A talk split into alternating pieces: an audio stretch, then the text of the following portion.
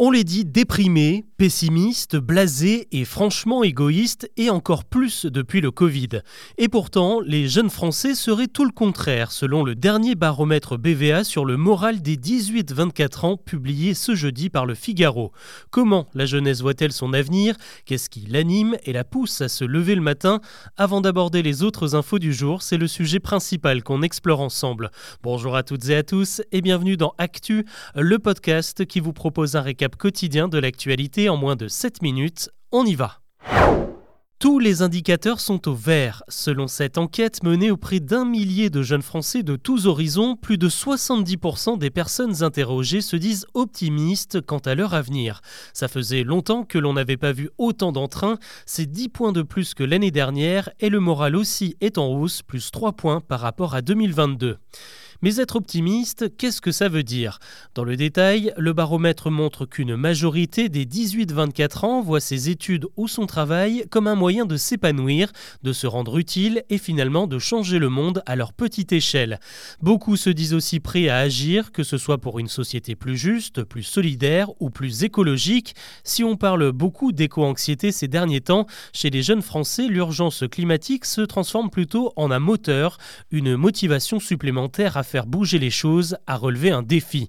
D'ailleurs, un autre indicateur qui a énormément progressé par rapport à l'année dernière, plus 11 points, c'est l'envie de s'engager, par exemple dans une association. Plus de la moitié des sondés le font déjà ou pensent s'y mettre dans les prochains mois. Au-delà de ce constat plutôt encourageant, ce baromètre dresse un portrait assez précis de ce qu'on appelle la génération Z et surtout on observe à quel point elle a pu être impactée par la crise du Covid.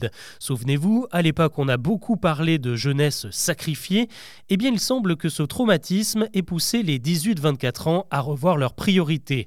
On l'a compris, ils sont optimistes, mais pas forcément pour un futur lointain. Contrairement à avant, ils sont motivés pour des projets à court terme comme réussir leurs études ou tirer profit d'un premier boulot. Ils ne se projettent pas vraiment au-delà ou n'ont pas vraiment de plan de carrière.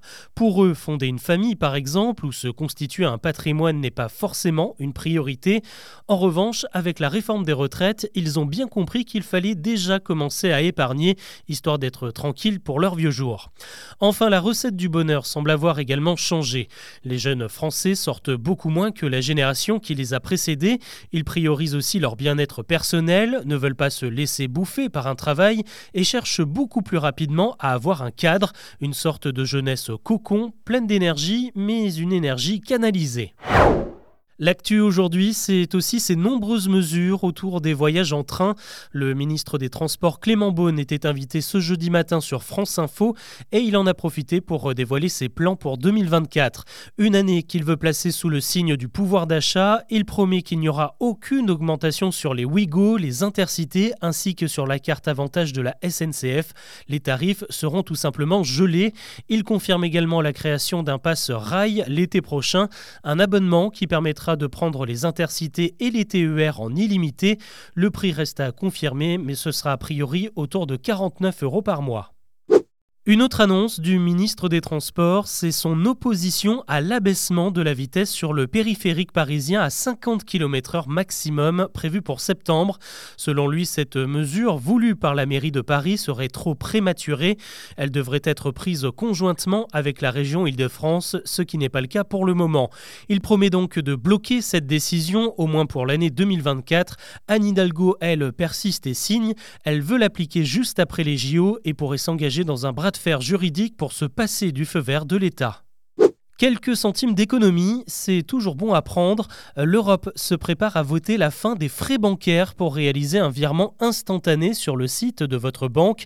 Aujourd'hui, ce service hein, est souvent facturé 80 centimes, voire 1 euro si vous souhaitez réaliser un transfert d'argent immédiat et que le montant apparaisse directement sur le compte du bénéficiaire. Cette nouvelle réglementation devrait être adoptée au mois de janvier et pourrait s'appliquer dès le mois de septembre. Du sport, ou presque, avec la très grosse sanction qui pèse désormais sur les épaules de Paul Pogba. Souvenez-vous, le milieu de terrain français s'est fait pincer l'été dernier pour un contrôle antidopage positif à la testostérone.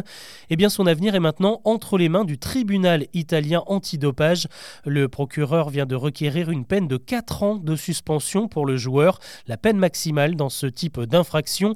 Pour y échapper, Paul Pogba va maintenant devoir prouver que le produit est entré sans le vouloir dans son corps soit par un médicament, soit dans une crème.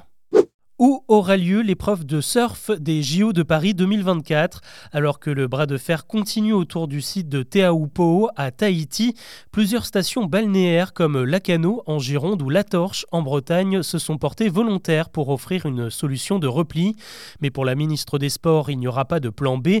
Ce sera bien à Tahiti que la compétition aura lieu. Reste à trouver une solution pour installer la tour des juges qui fait tant parler d'elle. Les organisateurs et les locaux sont tombés d'accord sur un modèle de tour allégé et plus respectueux de l'environnement, mais des tests menés samedi dernier ont endommagé le corail comme le craignaient les défenseurs du site. Pour le moment, les travaux sont suspendus et il va falloir convaincre le président polynésien de faire un nouvel essai. On termine avec un classement. La fin d'année approche et je vous préviens, il devrait y en avoir pas mal ces prochains jours.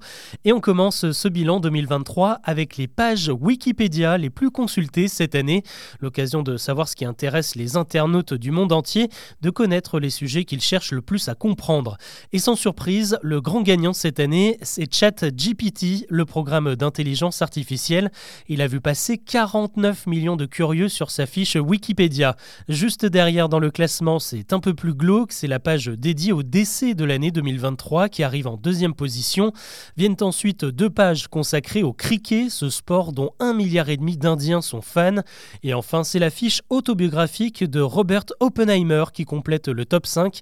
Visiblement, l'inventeur de la bombe nucléaire a récupéré pas mal de fans avec la sortie cet été de son biopic réalisé par Christopher Nolan. Voilà ce que je vous propose de retenir de l'actu aujourd'hui. On se retrouve demain pour un nouveau récap.